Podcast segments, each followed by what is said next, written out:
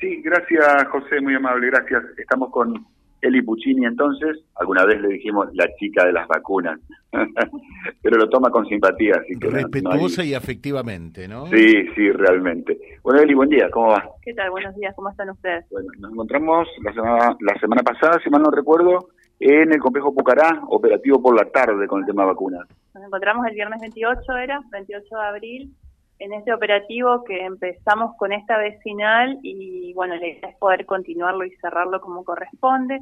Este operativo en principio está enmarcado en la semana de vacunación de las Américas. Eh, la vecinal nos abrió el espacio, estuvimos eh, trabajando con el calendario del adulto, es decir, ofreciendo vacuna al adulto no solo vacuna antigripal a los grupos que corresponden, sino también vacuna hepatitis B, doble adultos, triple viral en caso de corresponder. Eh, se iniciaron varios esquemas, es decir, varios adultos empezaron su esquema del adulto de vacunas por no tener registros anteriores. Eh, realmente fue un éxito. Vos lo viste que era gente desde que empezamos hasta que terminamos un movimiento de gente impresionante, por lo tanto seguimos en contacto con la gente de la vecinal. Eh, fines de este mes de mayo o principios del mes de junio nos vamos a acercar nuevamente a la vecinal para poder continuar con los esquemas iniciados en esas personas y bueno y ver si se acerca nueva población.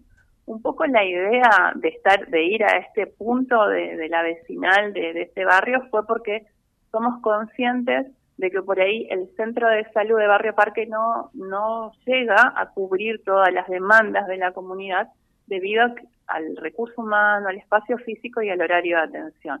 Como no tenemos recursos aún como para ampliar el horario de atención, vamos buscando otras estrategias para que la comunidad pueda acceder a esto. ¿Y en otros centros de salud barriales se puede replicar esto también? El día jueves 27 estuvimos con una actividad en el Virgen de Guadalupe que también fue muy muy positiva, digo, entre esos, esta semana tuvimos actividades muy positivas.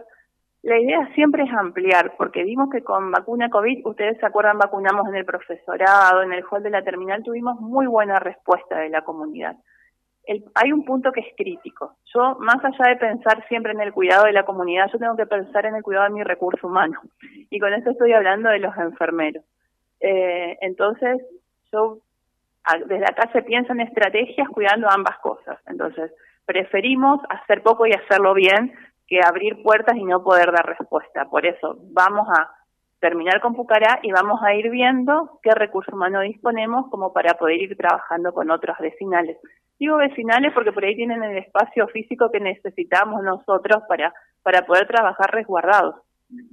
Lo, vamos a sumar a José porque eh, es un tema que siempre genera eh, inquietudes de los oyentes también. José, puedes saludarla a Eli. Bueno, cómo no. Una vez más, Eli, ¿qué tal? Un gusto, como siempre, muy amable. Buen día. ¿eh? Buen día, ¿cómo estás, José? Bien.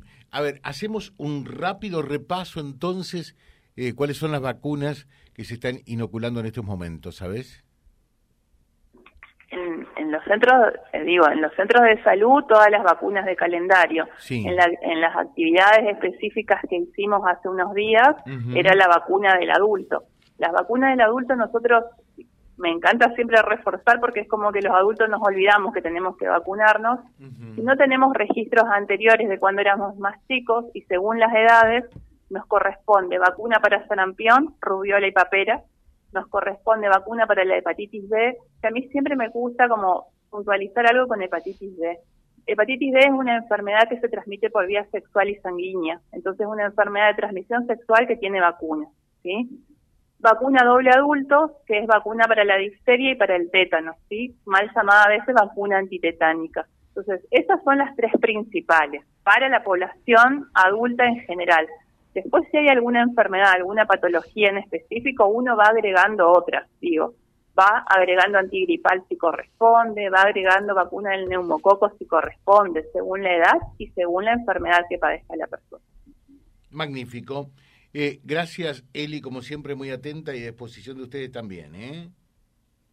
Bueno, muchas gracias a ustedes siempre por darnos el espacio. Gracias, gracias. Eh, allí Eli Puccini charlando con nosotros. Venimos en un ratito, Silvio. Ya estamos de regreso. Gracias.